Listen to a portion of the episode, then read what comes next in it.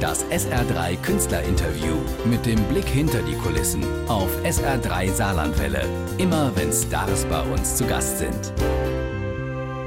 Jetzt habe ich ein Model zu Gast in der Sendung. Ein gut aussehendes Werbegesicht, ein Musikvideo-Charakter. Und wer jetzt an tolle Frauen denkt, Heidi Klum, Sylvie Mais, nein, mein Filmdarsteller ist ein Mann. Er ist 70 Jahre alt und ein sogenanntes Best-Ager-Model und er kommt aus Neunkirchen, gell? Richtig. Gerd Erdmann, Ja, herzlich hallo, willkommen. guten Tag. Gerd geht im Moment im Fernsehen äh, überall durch die Kanäle mit einer Werbekampagne eines Elektroherstellers, Saturn und Mediamarkt, mit prominenter Besetzung. Du sitzt am Pokertisch mit Boris Becker. Richtig. Wie ja. kam's, wie kam's zu diesem Werbedreh? Also es gab eine, eine Anfrage von einer Agentur, bei der ich gelistet bin, in Berlin.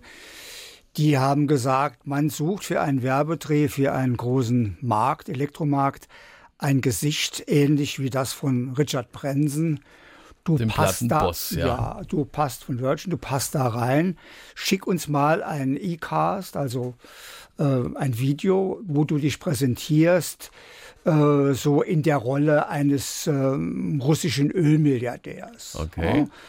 Und da habe ich natürlich eine, eine Nadelstreifenjacke, die ich schon seit 20 Jahren im Schrank habe, angezogen, ein Hemd mit Manschetten und Manschettenknöpfen halt, die Rolex an natürlich und äh, entsprechend zurechtgemacht, ein Video gedreht und das in der Hoffnung, äh, Da dass es ankommt, gehen. ja, versendet und ähm, ja, da hörte ich ein paar Tage nichts und plötzlich kam eine Mail, hallo Gerd, du bist ausgewählt für diesen Spot.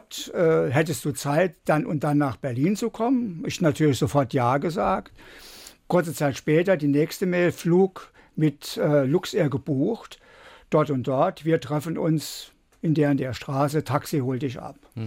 So lief das also zum Anfang. Dann kam es zum Drehort und dort war dann irgendwie noch eine Frau mit am Tisch, so ein, so ein Schrank. Richtig, so ein es war also- glatzköpfiger. Ja, es war also es war im Grunde genommen an, äh, eine Frau an diesem Pokertisch, die eine auch eine reiche russische Frau verkörpern sollte und ein Rapper, der also aufgrund dessen, dass er eben halt wie gesagt farbig war und auch farbige Kleidung anhatte, sollte das das Gesamtbild des Tisches eben halt so ein bisschen optimieren. Und sozusagen äh, das prominente Gesicht am Tisch, Boris Becker, Boris Becker. der, und das macht das Besondere an dieser Werbekampagne aus, über sich selbst lachen kann, indem er eben bei euch am Pokertisch Bargeld gewinnt und sich damit eine Geldmaschine, Geldzählmaschine kauft und sagt, ich zahle lieber bar. Wie war es mit Boris zu arbeiten? Also ich muss sagen, der Boris war, ja reinkam, ich wusste gar nicht, dass Boris mitspielt. Das war ja das Interessante daran.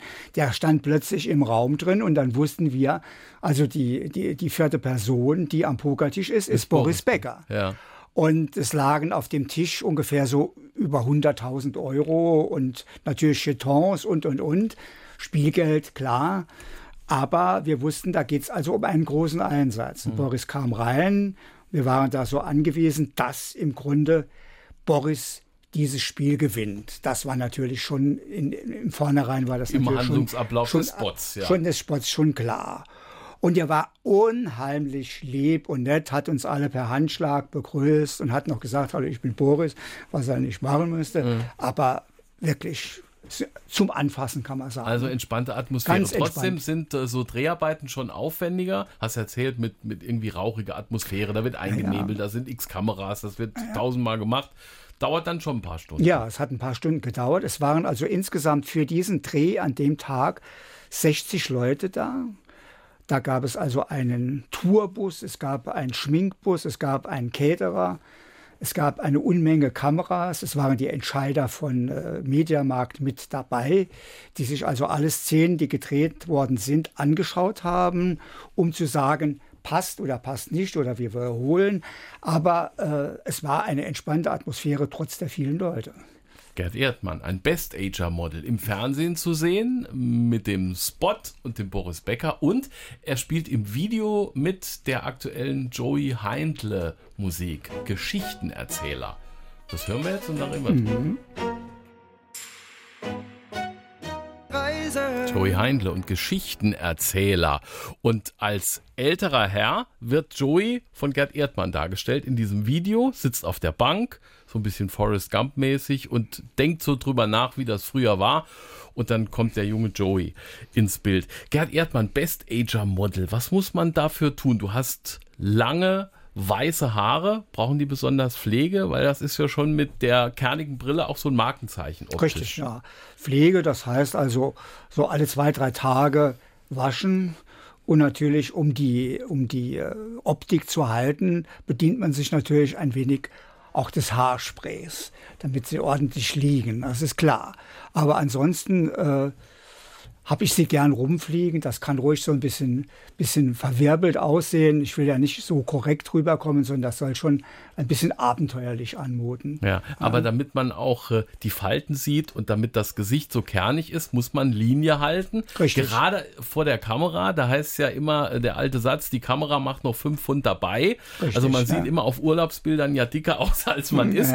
Äh, und du bist ja noch schlanker, wenn wir jetzt uns gegenüber sitzen. Schwierig? Nee, gar nicht. Also ich habe also nie das Problem gehabt, dick zu sein. Ich ernähre mich hauptsächlich von Schokolade.